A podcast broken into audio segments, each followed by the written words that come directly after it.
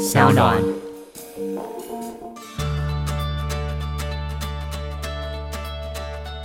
Hello，大家好，欢迎收听 The Real Story，这个是由商量跟报道者独立媒体共同制播的 Podcast 节目。今天要做的这一集呢，其实是我们很想做的一个题目，但是一直不知道怎么做。这个题目叫做。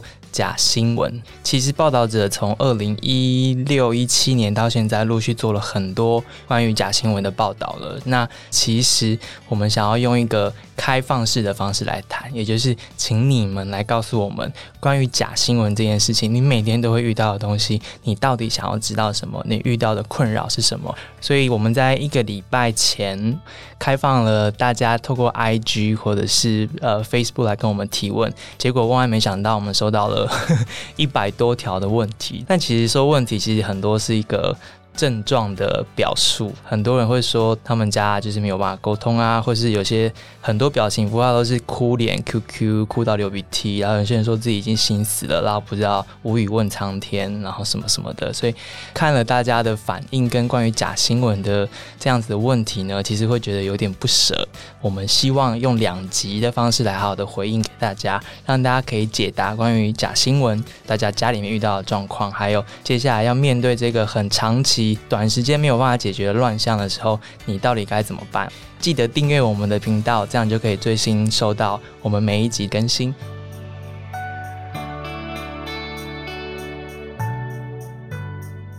那今天呢，我们请到了两位专家来到了现场。这两位之前我们都采访过了，也认识一阵子了。他们的经验是非常非常难得。那我们来欢迎我们的艾维跟 Charles。嗨，嗨，大家好，你好，你好。那两位要不要先自我介绍一下？呃，大家好，我是麦国片的站长 Charles。我是假新闻清洁剂的艾维，负责筹划各地的职工培训啊，还有一些线下活动。假新闻清洁剂是一个什么样的组织？我们从前年的二零一八年年底就开始发起。那一开始是觉得说，看到公投上面有很多的议题，那我们自己其实会跟家里的亲友好好讨论，然后会去看每一个题目，就是每个认真的去看。但是我们后来发现，不是每一个家庭都会这样做。那有时候甚至是投票当天才拿到那张很长的投票单，但是这个过程其实很多假新闻在里面，它是会影响人家的判断的。那我们就觉得必须要出来做这件事，就是先让所有民众知道有假新闻这件事的的存在。所以我们会去很多的，像是登山口，然后社区据点，还有社区大学，然后公庙跟教会，我们大概都进去过，总共累计大概两百七十场活动。全台湾都去了吗？剩下台东，其他都有去过。哦，所以从登山口到菜市场或者黎明活动中心这些，对对对。所以你面对的人都是哪些啊？很多会是在那个大概四十岁到七十岁之间这样子的长辈朋友，其实也就很像我们爸爸妈妈这样子的角色。对，所以如果你身边也有长辈朋友，他也有使用 Line 的话，请现在呢跟他一起来听这期节目，因为我们今天其实呃，我们收到问题也很多，来自于不同年龄层啦，所以也有些会问说，哦，我在使用 Line 会有一些困扰啊，我其实不知道该怎么分辨我收到的讯息，或是呃，我我可能是所谓的韩粉，但是我觉得很多的议题是真的，可不可以呃让大家知道一下，我们真的想要表达是什么等等等，所以其实今天的题目就是。也希望可以让四十岁到七十岁 的朋友可以一起听，或者大家可以邀请自己的长辈来。旁边是 Charles，Charles，什么是 Michael Pan 这个组织？呃，Michael Pan 其实最早我是有一天看我岳母的手机。哇，他这个讯息有点夸张，因为我常常帮长辈修手机。呃，除了手机被一些奇怪软体绑架之外，就算了，Line 的状况也是还蛮多的。就是除了有收不完的 Line，还有收不完的错误讯息这样子。然后我就有一天就觉得应该要试着做一些事情，帮他们解决这样的问题。然后我就开了个呃 Line 的账号，然后他们可以回报。然后我也。做了一个网站，他未来可以去做搜寻，或是我回报的时候，我就用网站的内容回复给他们。久而久之，好像越来越多长辈或者是民众在使用我们的服务。因为资料量也累积蛮多了，嗯我就把他们做成一个 Line 的聊天机器人，搭配着一对一的人工对话，这样子有两个账号。长辈如果机器人查不到，就可以透过人工一对一的方式，然后会是由我或其他的志工伙伴一起协助民众做查证。所以你们你们是服务多少长辈？现在 呃，现在主账号应该将近三十万人，就是加起来的话哇，对对对。然后其实使用者他们越用会越习惯了，然后他们会觉得呃，先去验证一下，然后再传到群组，比较不会出包这样子。哦，对，然后他们其实也渐渐的进步，就是知道怎么去查证，或者是会回报给我们他们查的过程。其实也是帮助 Michael Pen，然后能够改善和成长空间这样子。一对一线上聊天，这是什么意思啊？呃，一对一就是真人的服务这样子。就是长辈其实有时候不太会用打字的，对。他们会多半用笔画，对。或者是用讲的，然后你会收到一个语音的。那所以一般真的机器人它比较没办法处理这样子的东西，嗯，那我们就透过人工的方式去处理这样子的事情。嗯。然后其实不止长辈，也有年轻人。最近像暑假，就是很多受到诈骗的也会来问我们，然后我们其实常常会在网站上做一些诈骗的宣导，嗯。然后协助他们，你这个要怎么去回报，然后要告知哪个管道来能够帮助你，或者是你买到一夜式诈骗的东西，那你要求助无门的话，你要去透过哪些管道，然后来去帮助你把钱拿回来，就或者是你在暑假打工的时候。遇到这种种迹象，很有可能就是诈骗的，要小心。那这都是我们在宣导上面必须努力的地方。呃，今天我们会有来自于登山口的现场，也会有来自于线上一对一全台长辈的现场，就是来告诉我们，我们其实一直在谈假新闻，大部分的人啊，可能从公投前啊开始注意到这个题目，但你知道一八年到现在也蛮久了，然后现在已经大家在讲的是武汉肺炎啊、疫情啊这些事情，其实假新闻三个字一直没有离我们而去。但其实说真的，作为记者，我们不应该用假新闻三个字，也就是说，它应该叫做不实资讯。呃，它是一个总称，但是其实细分的话，里面有很多种的类型，对吗？两位在现场可以看到，俗称的假新闻其实包括哪几种类型？一开始在了解这件事情的时候，其实会知道所有呃所谓的 misinformation 还有 disinformation，但是我们在上街的第一次，我们发现说在现场的民众他可能连假新闻三个字他都不知道是什么，然后更别提说去知道内容农场。所以我们后来反而是用生活情境中不同的例子，例如说我们的课程就会去提说，呃，像错误政策宣导，嗯还有假的健康知识，然后移花接木的影片，像 YouTube，嗯，那再来就是像内容农场的例子，大概会用这样子的情境去区分。你们怎么收集这一些讯息的？其实我们一开始在找说，到底有哪些可以使用的赖查证工具，然后我们就发现说有像 Michael Pen 这样子的线上查证工具，那网站上很多案例嘛。有时候民众会主动来问我们，民众手机里可能有四五十个内容农场，赖里面有非常多内容农场，就是想知道说，那我看的这个东西到底是不是真的？他会害怕，然后他会来问。大部分人遇到的困扰是什么？你们在跟长辈们宣讲的时候，现场的话，我觉得有几个问题是说，我们比较没有经验的时候，我们就会问说，那大家最近有没有被假新闻骗过？就是很直接的。有人会承认吗？不会，但后来我们就会开始说，诶，大家有没有看过像赖的贴图诈骗这样子的例子？嗯，那你们有没有看过亲友在点这个贴图？那有的人就会开始敢去分享，我们就会开始去强调说，被这个新闻影响不是你个人的问题，因为很多时候是媒体内容本身，这个资讯本身它就是看起来很酷炫，就是我就是很想点进去，会告诉他们有一些心理因素，还有下标的方式。那到后面慢慢就会开始有其他学员开始举手说：“诶，其实我我有被骗过。”他就会讲说：“我自己有用那个面粉去敷烫伤啊，这样子。”嗯嗯，到这个时候，我们就会其实是很大的鼓励啦。我也会请现场的学员就说：“哎、我们帮这位大家鼓掌一下，就是拍个手，哦 就是让他觉得这不可怕，因为每个人可能都是默默在受害。嗯哦嗯嗯，所以你们会先解释给大家说这些讯息包含哪一些元素，所以会吸引到你的注意力，然后会让你想要相信，让你有恐慌、焦虑。其实我看你上过课，我发现大家都会点头，诶，然后大家点完头之后，就会默默开始翻你发下来的讲义，就是一步一步了解你的听众，然后告诉他们他们需要知道什么。我们会让所有来现场的学员知道说。呃，你被骗或是你被影响，不是只有你的问题，连我自己都会被影响。我们都遇到这个问题，那我们一起来解决。呃，我们收到了很多的提问，其实问题都卡在第一关啦。开口不知道怎么开口，或是讲到假新闻这三个字，就说你假新闻，你才假新闻，你全家假新闻，就会变成这样子。然后我看到有一个，我真的替他很举一把眼泪耶。他的长辈跟他说：“你如果真的这么会的话，你早去念台大了。你现在念这个烂学校，还想跟我说教？”所以我觉得该怎么样开第一个口，然后让大家可以坐下来好好的聊资讯上面的乱象，其实蛮困难的。Charles，你那时候怎么做得到？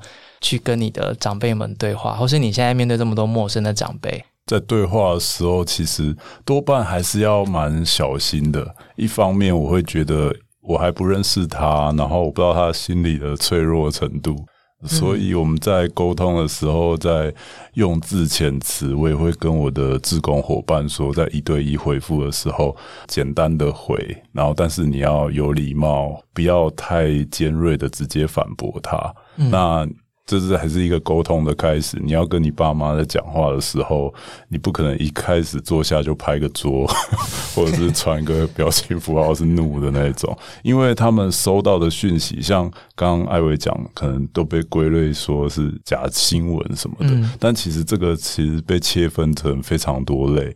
像我们最早二零一五开始做的时候。我根本其实也不知道什么 disinformation，但是久而久之，后来又参加了一些学术研讨会或者是一些。活动，然后就从教授那边，反而是我自己也慢慢学着，大概会有这些东西，然后是这样子的。但是平常我们这种是实战，就是你会遇到这种东西，假新闻又切好多类，可能假的影片啊，过期的资讯，那延伸到现在都会变成错误的内容，就是跟与事实不同的内容。那我们要怎么去区分？然后其实都是要耐心的去看每一个细节，然后再。针对这些细节，跟长辈说，这不一定是真的或假的，没有那么极端二元这样。然后我们会交代一下中间的脉络，因为有些可能是个人观点或 hate speech 之类的，那长辈可能会直接贴标签，会让他觉得比较简单。但是我觉得，其实最好还是要交代一下中间这则讯息。发生了什么状况？那我们就会在文章中切割一些查核点，让民众去从里面了解他遇到的是这种状况。这个影片可能经过变造，或者是他是以前发生过，他拿来讲现在的事情。其实不止台湾，就是国际间也是非常多。那台湾人比较特别，就是后康道修博，对，然后日本人就很小心翼翼，不喜欢把这个分享给别人，觉得会对你造成困扰。呃，像假设菲律宾的状况好了，他们会甚至做事实查核，还会受到政府打压之类。所以每个国家的状况不一定。两位遇到的情况，最让大家困扰的讯息是哪一类？就我们刚刚说所谓的不实资讯分很多种嘛。新闻类的比较容易，因为常常我们会看到新闻。但它标题和内文其实差蛮多的，或者是标题潜藏着让你误解内文的东西。像什么？会举例啊？我先以图片好了。像因为有时候媒体需要流量，那他可能会在图上面，然后在一个人脸上标个问号。或是在重点部位标一个 logo 马赛克之类，就说呃这个人怎么怎么了之类的。那只是实际上点开文章还还好嘛，他只是路过这间店还是什么的。但是呃为了流量，他会做的比较耸动。那长辈会分享或者是问这是真的吗？那有时候我们会遇到一些比较难处理的是真假掺杂在一起的。呃，像我们最近有遇到一个文章，然后讨论一件事，就是普筛这件事情。嗯，那可能德国汉堡市长讲了这句话之类，他可能在标题就这样写。对，但是实际上我们又透过德国事实查核单位解析里面新闻的内容。然后他发现，哎，汉堡市长并没有讲这几句话，这样子，那民众就会误解哦，原来德国就是普赛的状况是这样，啊，台湾怎么怎么这样子，所以就是有点像人家所谓带风向之类的，在某个议题上琢磨比较多。或者是避开某个东西不讲，这其实是我们最怕遇到的事情。这就是片面的资讯。对，然后多半我们会把它标示为容易误解。嗯，或者是部分错误这样子，然后会在内文中交代的清楚一点。嗯，所以如果你们从查核组织的角色退到一般民众的角色来看这些有争议的讯息的时候，你们会建议他们先以哪几种方式来 check 这是不是 OK 的讯息？刚才像那个站长这边讲到说有一个片面事实，像我们有个例子叫做牛奶加一物。三高痛风，癌症都不见了。这是一个那个赖讯息的标题，底下就是一个 YouTube 的链接。这个时候，我们就会先请大哥大姐先停下来，就是说，哎，你看哦，牛奶加一物啊，这是什么东西？是加哪一物？对，哪一物？对。那这个我们是前面有讲到说，假新闻它会引起人家的好奇，我就会帮大家把心里的话讲出来，就说，哎，这个是不是很想点啊？你这个是不是很想买？很棒哦！但其实他可能会骗你哦，就是你的个子会被骗走这样子。点进去以后，其实像以这个。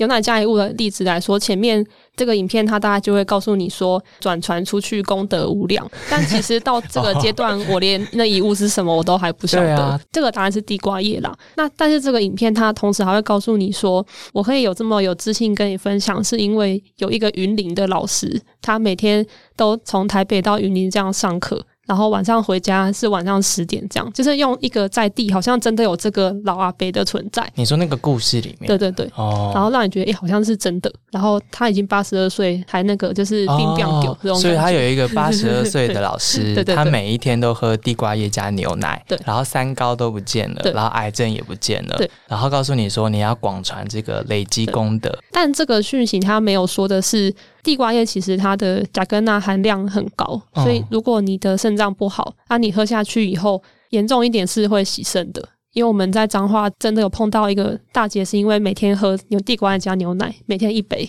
那他洗肾已经洗好多年了，哎，所以真的有人在喝哦，很多哦，很多。对，我们到今年都还决定要继续把这个例子放在简报里，就是因为每一场我们都会遇到有人真的在喝。那南投是有社区据点，是大家每天早上的仪式，就是固定就是拿一篮地瓜叶，然后走到据点打牛奶，对每一天。那我们去演讲之后，就是快被吓死，我们就赶快跟他讲说，地瓜跟牛奶不是坏东西，可是你要看你体质可不可以喝。哇，所以其实长辈。会收到这种健康类的讯息蛮多的，对。然后我们当下我们就会真的很紧张，就是我们会告诉他说：“哎，这个我们真的很担心你的身体啊，你回去这个资讯给你参考。”对对。然后其实我们的听众年龄也有时候分布的蛮广的，那我们也会告诉跟我们同年龄的听众说：“赶快回去的时候，请打电话给你的阿妈或是你的阿公，问他有没有在喝这个。”嗯，因为我们有志工是真的打电话回去以后，他的阿妈就在喝。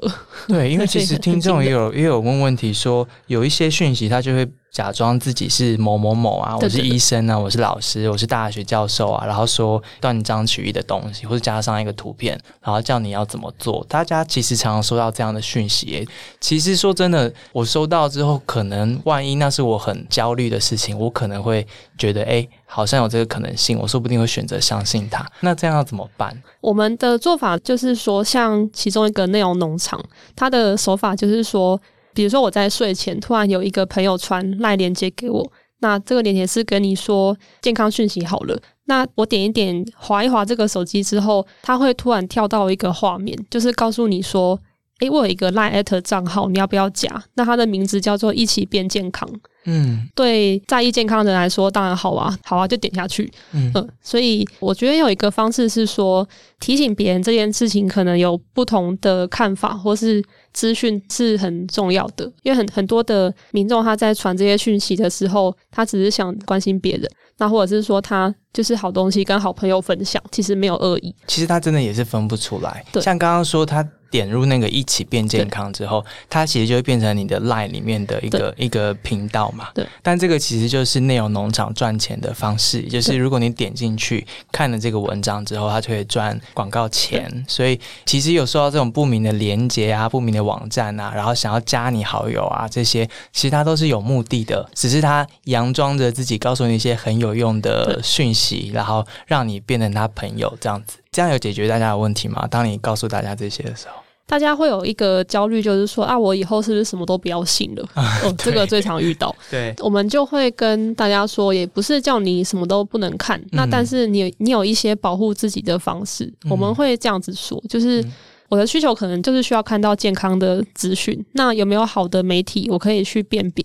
我们就会推荐一些好的电视频道，或者是说我们觉得还不错的网站，就是给他一个替代选项。对，有一些有一些人提问说，他就是会看到一些很夸张是假的医药的讯息啊、卫生的讯息啊，他该怎么样才好？其实艾维刚刚说了，就是你给他一些相对应的、正确的、安全的资讯管道，因为真的大家都有对于健康上面是有需求的嘛，尤其现在疫情的关系，所以这是一个硬需求，所以你要满足这个硬需求。是给他对的，这就是 Trust 在做的事情，对不对？你们就创造一个网站，然后告诉大家，如果你有相关问题的话，这边有正确的东西。对，就是帮大家找一些正确的资讯在哪。对，可是你要怎么做一个可以跟内容农场相抗衡的资讯？因为内容农场其实是很吸睛，而且他很懂得怎么跟大众沟通。那你要做一个网站或一个讯息来跟他对抗，你有什么 people？哇，我觉得我无法跟他们抗衡，就是直接认输，对，直接输了这样子，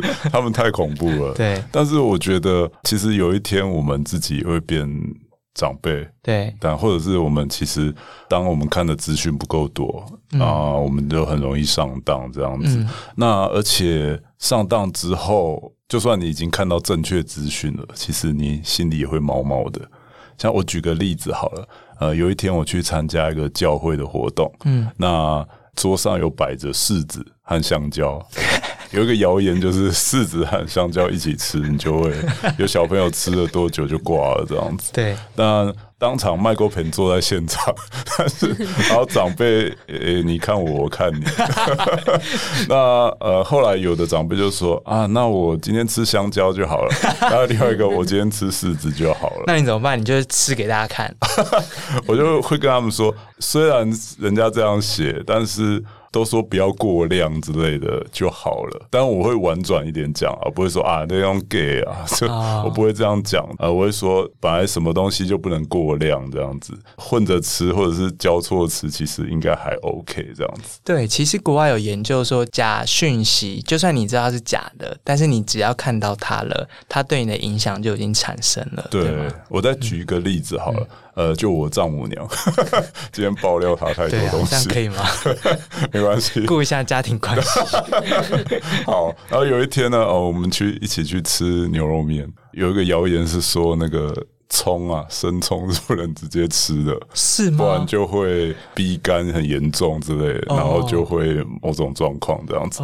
然后，但那个谣言就会说，呃，某个新闻讲，或者是卫福部讲。但实际上根本没有这样子的东西，然后根据调查，那实际上也不会这样子。那其实有某部分是会伤害到种葱的农民吧？对啊。那呃，像我家人看了会觉得，哎呀，这样子我还是不要吃那个生葱哦，夹掉夹掉，就会把它放到旁边。真的吗？对，他就只吃那个面，尽管麦克平坐在他旁边，他是不是很挫折？对，我想说这个确实会造成民众的影响。这个我还蛮有，我可以补充一个是我自己从小的经验，但我觉得他真的蛮好笑的。小时候我不知道为什么，我我妈就是会一直跟我讲一件事，就是那个。你路过排水沟或水沟盖的时候，就是一定要绕过去，因为底下可能会有炸弹。那所以我到现在，我经过排水沟，我还是不小心，我脚还是会想说会跨一下。就是就算我大概高中左右，我就知道，哎，高中好像也是有点晚哦。对，你怎么了？对，怎么了？对对，但是你身体就是会记得这件事，然后是因为是你家人告诉你的。脑袋里就是会一直记着这个感觉，你就是怕怕的，所以我觉得难呢。对，因为他就创造一种潜在的恐惧，或是利用你的焦虑，然后让你身体自动的排斥，对，可能会对你造成伤害的事情。就算你理智上知道那个是假的，但是你还是会安全第一，就为了避开它嘛。对，这真的是人性上面很很难避免的事情。我我总觉得假新闻后面是真议题啦，也就是说，假新闻后面是真的人，是真的故事，真的现象。所以，当我们在看到一个假讯息，或是当我们身边的人看到一个假讯息的时候，你要怎么跟他沟通？其实要先看到这个真正的事情，对不对？其实我们在讨论的并不是地瓜叶，我们在讨论的不是柿子跟香蕉，我们在讨论的是他真的会害怕他的身体出问题，他真的觉得自己年纪大了，想要好好照顾自己，想要保养自己。所以我们要解决的是那一件事。我觉得就是除了说他在意健康，还有一个是我觉得他他很想要。被看见或是被关怀的那样子的感觉，尤其是我们观察说很多的社区，或是我们在课程后期都会加一个赖群组，那让大家去互相提问，说最近看到什么新闻，那我们就会发现很多民众他在传这些讯息的时候，他并不在意讯息本身。他要讲的只是说，哎，这个东西很重要，你要看一下，因为我有在关心你，对吧？那或者是说，他只是想要跟他的小孩有一个话题。嗯，我们碰到比较多会是这种状况。那还有另外一种贾新闻，它这个现象，它背后反映到大家的那个焦虑，就是他一直想要去跟上时代的变化，或是科技的变化。对，我觉得很大一块是这个。大家要蛮贴心，或是要观察细微，才可以看到这些的哈。不然就是你要当个很好的女婿，你可以写出一个网站，然后给你的丈夫，可能要会写程式。其实你在看这些讯息的时候，Charles 在看这些讯息的时候，你看到的是什么？呃，一般会回报给 Michael Pen 的，然后我都会当做他，他觉得这件事情怪怪的。就是假设 柿子安香蕉的事件来说，他觉得这个好像怪怪的，会传给我来问我们。嗯，所以其实在他心里就已经有一个怪怪的种子。对，然后我会觉得从这一点来看，这些人都是值得被关心关切的。那你要怎么样提供他正确的资讯和知识，都是还蛮重要。嗯嗯，我们有一个听众，他就说他的亲友就是失智，然后他会不断的大量的转发各式各样的讯息，可能包括很多的不实资讯。但这可能就像 Charles 说的一样，他就是想要告诉大家，我需要被关心，需要被关注。其实，当我们在说这些的时候，你们的对话的那些群众，他们的反应是什么？他们有觉得你们有懂他们吗？我觉得以我这边的话，因为我会分享比较多我家里的故事，像有时候我都我还会跟大家讲说，其实我也因为假新闻跟我爸吵过架。那后来我就发现说。我那时候的态度其实也是不是很正确。我觉得就像说，大家会分说假新闻是长辈传的，还是是年轻人传的。但其实像我跟我爸这个例子，就是说，我会一直跟他说：“哎，你错了，这个是假的。”所以，其实我反省以后，我就觉得那时候我也只是想要表达说我是对的，但我其实没有真的很在意这件事情本身的到底要传达的资讯到底是什么。哦，就是大家在想要证明自己是对的，对，大家想证明自己是对的。然后这个其实很困难，就是因为可能你跟家里本来就要有一定的信任，或是你们关系原本是很好的，因为假新闻加上家里的那个新仇旧恨本来就很困难，所以就是我觉得大家。要解决这样子的议题，可能首先还是要多回家吃饭，或是先先知道你爸妈或是你的女儿最近在干嘛，会有帮助很多。可是像你大部分在沟通的是陌生人啊，对，你要怎么让他听得进去，或是你要怎么抓到他真正的需求是什么？我们一开始其实，在那个课程当中，会用几个方式去让民众有感觉啦。我们我们做这件事情，一方面是为了说，其实就是为了自己的家庭，因为我的关系被影响嘛。那我不希望其他家庭也这样子受害。很多讯息如果好好查证，其实它有很多误会不会发生。再来就是说，我们会去分享说，很多的那个资讯我们会被影响，是因为。可能这个资讯本身，它的情绪煽动就已经很强了。对，那我们我们必须去分辨这些东西。你才能让社会更安定。社会安定是一个很大的需求，嗯，应该没有人会希望社会是混乱的。其实我可以举一个我们很常在演讲里面用到的例子，去年有一直有一个 YouTube 链接是在告诉你说林森北路的枪击案，它的画面是一一群黑道在火拼，然后就有一个那个穿衬衫的黑道就是开枪。那影片就是到这里为止，但是这个影片在去年传到疯掉，通常会附一一段这样子的话，就是说：天哪，台湾的治安沦丧，大家出门要小心哦。我是直接接到电话，就是说我家人就打来说：哎哎，艾维，你那个出去卖卖我北宫维，我的喉咙扁掉呢。真的哦，对，就是他会他会很紧张，然后会觉得说：天哪，我觉得这个时候也不能相信，因为那个画面看起来蛮可怕的。对对对对。那后来其实我们就会播另外一个角度的影片让。大家看，就是它是一个拍片现场，那个一个国片的场景。左下角你就会看到有摄影机跟指挥交通的人。那那个这个时候，其实民众他都会眼睛马上就是亮起来，所以天哪！所以没有看到另外一个角度的人，他真的是会很害怕。对，就是这种，我觉得直接让他看到两个画面的差别，比如说我们一直。跟民众说：“哎，你要多元思考，你要多元思考。”但你就是给他看那个画面，他就可以 懂这件事情。这种情况在你们 Michael Pen 的一对一的线上，其实，其实我觉得要做到一对一，其实蛮细致的，就是你要真的听到他们的处境是什么。对，我们刚谈到现在，有包括你们所听到的这些情况吗？呃，有诶，因为像一对一，其实除了我，还有一些我的伙伴，嗯，啊，有的是退休的妈妈，嗯，然后会其实有时候会将心比心，大概知道他要传达的是什么，然后，然后像有一个糖友，就是所谓呃糖尿病患者，那他看到网络上买了一个无花果茶降血糖啊，然后呃喝几天那个他的那个就好了，对，他就真的去买了。买了寄来一大箱那个不知道长了什么样子的东西，然后他真的吃了，后来血糖还飙高，这样子。所以其实遇到这种状况，其实还蛮严重的。然后他也会希望我们去帮他宣导说这个是假的，嗯，不要去买这个。然后他会赶快分享到他那些糖友的群组和呃粉丝专业之类的，那我们就协助他辟谣了。呃，顺便去调查他，其实来路不明，也不是台湾小农，然后图也是盗用中国大陆的。嗯，那大家买了，可能退货也退货无门这样子。最后他还非常感谢我们去澄清了这样子的内容，然后他赶快分享给他朋友。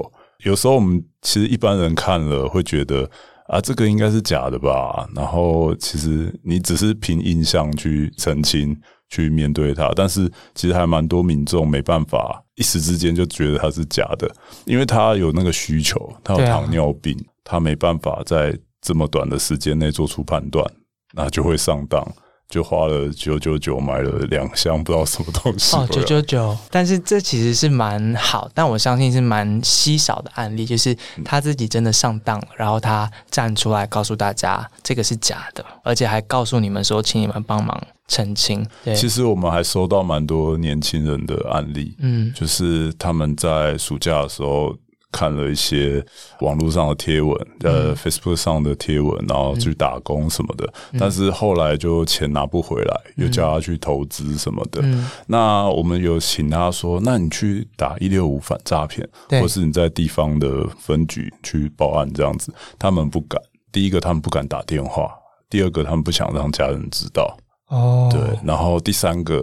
诈骗集团会用一些威胁或恐吓的文字，告诉他说：“你再不付下一个款项，我就要把你怎么样怎么样。”嗯，那他们就会很害怕。然后，既然这些管道都找不到，就找 Michael Pen。哦，对。然后我们会适时的把一些这样子的案例，然后写成一个宣导的文章，然后在网络上公布。那我们也会在。告诉大家，遇到这样的状况，你的情境是不是跟他的一样？嗯，就是你一开始是不是加了这某个。赖贴图，然后他突然名字变成娜娜，对啊，对。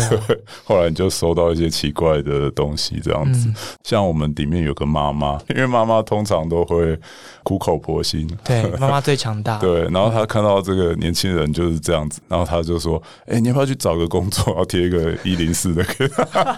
你说你们丢给你们的那个用户，对对对。他说：“其实这个工作更好，然后更明确一点，然后请他去服务很周到。”哎，对对对。我想说，哇，热心到这个地步，我们要开另外一个网站叫锤涛喽。这就是有看到后面真正的需求啦。对，我们就针对需求，用我们的方式协助他去解决问题。这样，其实听到这边就会很希望家里面有一个女儿像艾薇一样，或是有个女婿像 Charles 一样，就是希望家里面有一个人真的可以，就是好好的互相帮忙啦。其实说真的。这真的好像跟年纪没有太大关系，而是你当下的心理需求，然后你有没有运气不好的遇到一些资讯来源，然后任何人都可能会上钩。我觉得有很多的听众都在问，说自己怎么样成为家里面那个可以真正帮上忙的人。会推荐大家就是直接用一些赖的那个查证工具，呃，像是那个 m i c o Pen 啊。那我们之前也会推荐 Cofacts，真的假的？嗯嗯。但是做法，我们会推广一个运动，就是说，你可以用一个比较温和的说法，就你先知道说，这个讯息转传的人他是为了大家的健康，所以你可以写说，诶，其实很谢谢你关心大家的健康，那但是我好像看到有不同的说法，那你可不可以参考一下这个？那另外一个是我之前有试着说，诶，那个谁谁谁他真的被影响，那我觉得很多。台湾人是很善良的，就是他只要知道说我的生活圈里面真的有人会真的因为这个被骗，那他马上就会小心。对啊，像你在现场遇到那些真的有喝地瓜叶牛奶，或是他真的用面粉来敷他的烫伤的这一些群众的时候，你都怎么告诉他们说这个是假的？因为第一个反应，其实我听到我都会觉得很难过。有时候分享的那个大姐，她手上的疤痕是真的都还在。哦，那我就会跟她说：“哎，大姐，就是真的，我也觉得很舍不得啦。那也是我们为什么想要出来推广这个的东西，就是大家被骗以后也不要害怕。”不要害怕说你好像被骗，你很笨，但其实不是这样子。我们如果有办法保护自己的话，就是去辨识说，比如说文章的标题啊、跟来源，还有作者是谁。嗯，那这个网站你去看说内容农场的条款有没有要为这个言论负责，这几个都是我们觉得很不错的方式。嗯嗯嗯。那 Charles 呢？你怎么让你的丈母娘不断的？一直相信你，然后 跟你查证各式各样的讯息，然后他不会觉得不舒服。哦，其实我觉得每个人家庭其实应该都差不了太多。就是你可以想象一个状况，就是呃，你有一个家族的群组，对，那有一天某一个亲友对贴了一个不实的内容，嗯，然后下面就有一个小朋友直接贴一个 Michael Pen，然后之类或者是其他打脸的内容这样子。后来这个群主就安静很久，然后就没有人，或是有人，或是有人离开了，对，或者是有人把某个人踢掉之类的。然后自从下面开始留一个什么微笑的讯息或加油的讯息之后，才又开始恢复原来日常生活。嗯，那所以有时候我们在沟通方面都要非常注意啊。我们的做法是打脸的时候要委婉，那鼓励的时候要浮夸。打脸的时候要委婉，对，然后鼓励的时候要浮夸，对，沟通的时候要有爱心，要有耐心，要有耐心。对，我觉得是一个不错的做法。因为像假如说真的长辈丢一个说，或者是我们自家人丢了一个说，呃，暂停呼吸十秒，可以验证一下你有没有得到新冠肺炎这样的状况。啊，当然这个已经呃卫福部都讲过了嘛，这是不行的。嗯，对对对，你不能直接打脸，因为他会不开心。无论任何人啊，就是哎，我这是这是一个我的热心，我要想为你好啊，对不对？对，你怎么知道暂停十秒就会？对啊，试看看啊。对对对，多少试试看嘛。那可能就会用这样的方式，就是说，哎，真的哦，那我我去查查看好了。哎，微服部刚好有说这个，就是你不要直接就是，哎，我帮忙大家查查看好了，就是你在用第三人称的角度去做这件事。呃，像 Michael Pen 其实常常会做群发的动作，就是群发到 Line 的各个账号。那我会让这则贴文做的不是这么的打脸，我会写的比较会文字会一些描述说，哎，当我们遇到这样子的状况，遇到这样的讯息啊，有医生说怎么样怎么样。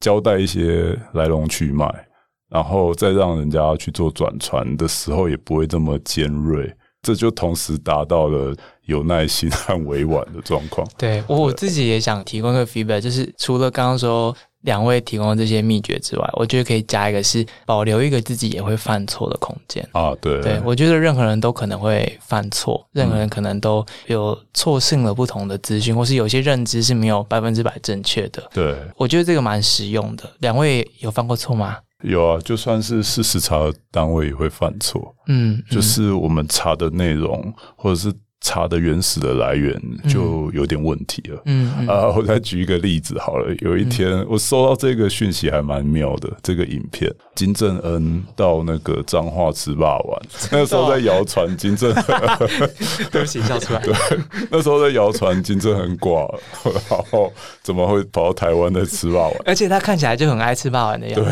对，就是胖胖的走过一个市场这样子。对，那我们就会去针对这个做。事实查证，然后查这个人到底是谁，然后这个地方是在哪里。但从一些查核的技术或者是方式，可以找到这个市场是在香港或者是在别的地方，并不是在台湾或彰化的状况。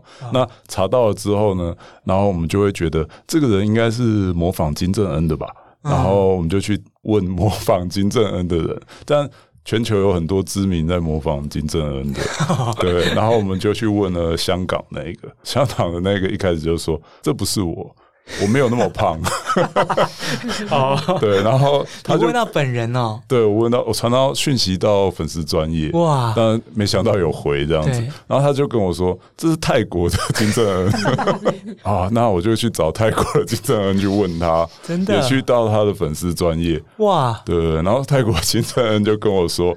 对，这我是我在去年去香港的时候，但你呃查核报告就是这个时候就出来了，就泰国金正恩说他去年去香港 的时时候的影片，嗯，那最后哎查完了，然后我们又发现过一段时间，哎法新社也发了一个这个呃金正恩去哪里的影片这样子，可是他的时间点又不一样。对，哎，为什么是二零一八？后来那个 我在问泰国金正恩，啊，我写错了，哦，你的来源说错了，对对对，但是比较妙的是后来就认识了两个金正恩。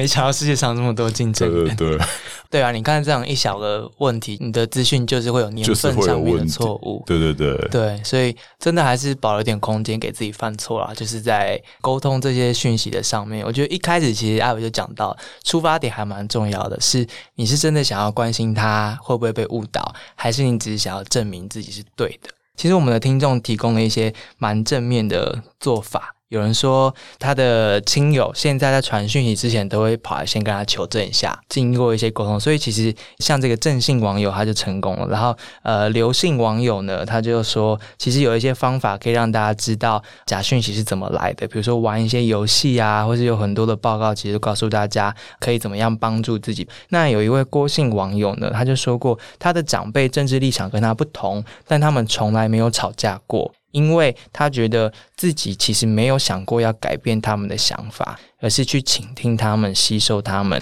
然后转化成比较适合现代的样子来提出建议。也就是他先理解他的长辈在说什么，但是他可能。年纪比较小，所以要告诉他，从现代的角度来诠释你的想法或是你的认知，现在是什么样？告诉你的长辈说，网络上面的东西不能完全相信，要查证。郭姓网友还提供了四个。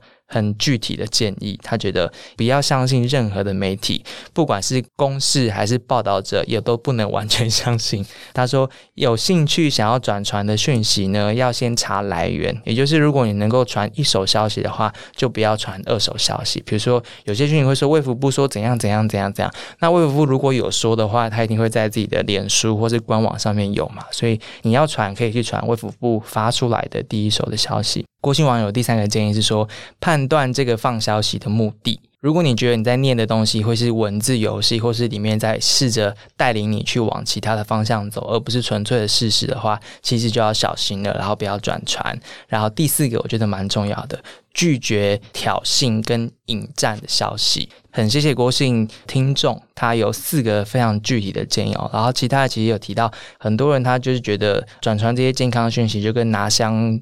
跟拜一样，就是拜心安的啦，所以其实他也不是真的完全相信，他就是想要表达一下关心。所以其实听众大家也都有读到一些除了这些争议讯息之外，后面真正的原因。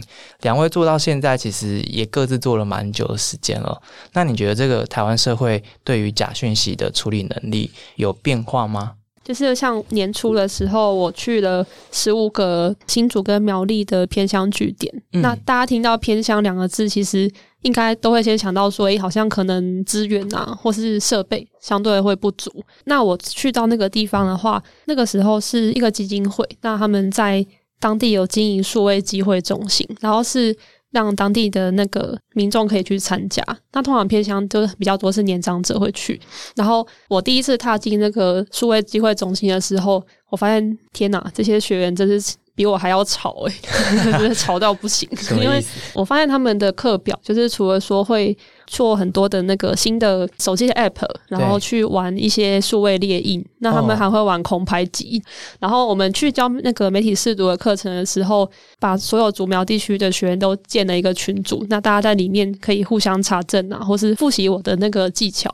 然后，主要地区的民众几乎每天都会问问题，这是让我觉得非常佩服这些学员的地方，就是大家的那个求知、想要学习东西的能力跟欲望其实是很强的。尤其是在社大还有关怀据点，其实也都有看到这样的现象。嗯，他们愿意拿出手机查证的那个当下，真的会觉得是很很棒的一件事，感人哈。对对，其实大家会以为。都市之外的地方比较不有意思，但其实都市里面的人真的有比较认真吗？我觉得好像 也还好。嗯，像我也可以讲我之前被骗的新闻，就是最近的那个市长补选。那那个时候我记得柯文哲他有一篇新闻出来，就是说民众党的一个候选人落选嘛。嗯，那就有文章出来说，那个柯文哲说，呃，不用开记者会，那个已经没用了。嗯，那其实这句话他不是在今年说出来的，他其实是在之前的某个会议。而且同样是被人家断章取义。嗯，那我那时候其实对他其实原本也不熟，但我看到这句话，我就觉得说，哎，这个人怎么这么现实？嗯，后来我才有朋友提醒我说，那个是假新闻。嗯，那我就也是赶快修正我的看法。嗯嗯嗯，还好有一些好朋友啦，所以大家也要交对朋友，找对女婿，交对朋友，生对小孩，是这样说嘛？建立好关系啦。Charles 觉得呢？我觉得今年进步蛮多的，嗯，呃，应该说这两年啊，像我们现在政府好像要推对于一个讯息或谣言，它就推一个二二二政策，就是你要在很短的时间内有个两张图啊，然后两百个字啊，赶快去澄清一件事情哦，然后才不会导致谣言扩散这样子。然后他们就会去问我说，你要怎么在那么短的时间内做出这样子的内容？然后除了做出内容之外，还要怎么样跟民众沟通？对，因为老实说，事实总是赤裸又难以接受的。对，当你收到一个跟你想象的完全不一样的东西的时候，你会去反弹，或者是没有那么想要直接去接受它。觉得那个葱应该不能吃，就是真的不能吃啊。对对，但是其实久了之后，他们都会开始对一些讯息产生怀疑。嗯，然后我觉得这是一个好的现象。收到讯息的时候，不会这么快的去做转传，甚至会像刚刚艾薇说，可能私讯去问一下这个是不是真的。有的人会直接丢一个不知道是哪里来的讯息丢进来，然后问他说：“哎，为什么要传这个过来？”他说。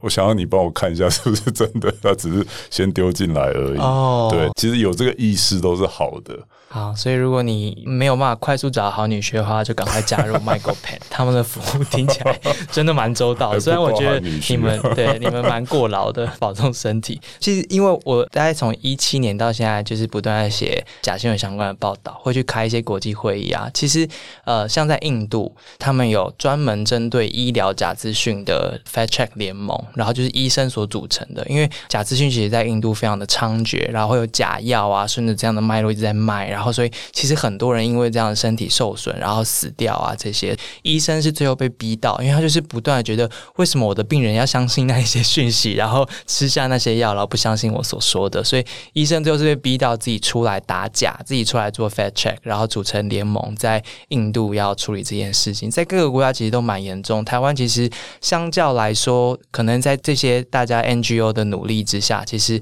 一点一滴的，大家在成熟、在进步啦。那其实我自己会觉得，它就跟食安问题一样。一开始大家不知道你吃的东西里面可能会潜藏一些塑化剂啊，可能会潜藏一些什么。但是开始爆出来之后，你会发现，哎，其实吃的东西后面差很多。那你就会开始注意自己每天要吃进的东西是不是真的对的东西。所以我们会要求它很透明的公开所有成分。你会知道要吃哪些品牌的东西，最后才让自己健康，其实是一样的。新闻或是讯息后面有很多潜藏的风险，那你就是要吃对的东西，所以你要找到对的品牌，或是你要揭露它，你要找到一些帮手，让人知道哪一些是可以吃的。所以很谢谢两位，一开始都是以志工的方式在做这样子的倡议跟这样子的服务，跑了两百七十几场，然后 Michael Pen 在做这么繁重的 澄清跟不断制造内容，还要一对一的辅导，就是因为这样，大家才慢慢慢慢吃到对的东西哈。所以大家记得在面对家里面有些人没有吃到对的东西的时候，帮助他，然后成为那个家里面很好的伙伴，就像艾伟跟 Charles。今天谢谢两位的时间，啊，谢谢，谢谢大家，下次再见喽，拜拜，拜拜，拜拜。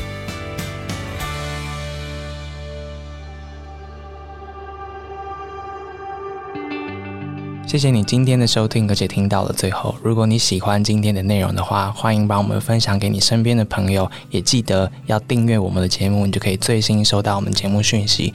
报道者是一个由个人捐款所组成的一个基金会，我们是非盈利组织，没有广告，也没有付费墙。我们希望让最重要的事情、最重要的事实，能够以最无障碍的方式传到每个人的心里面跟耳朵里面。这是我们做的尝试。如果你觉得对你有帮助的话，欢迎捐款加入我们，用定期定额的方式、单笔的方式成为报道者，和我们一起前进。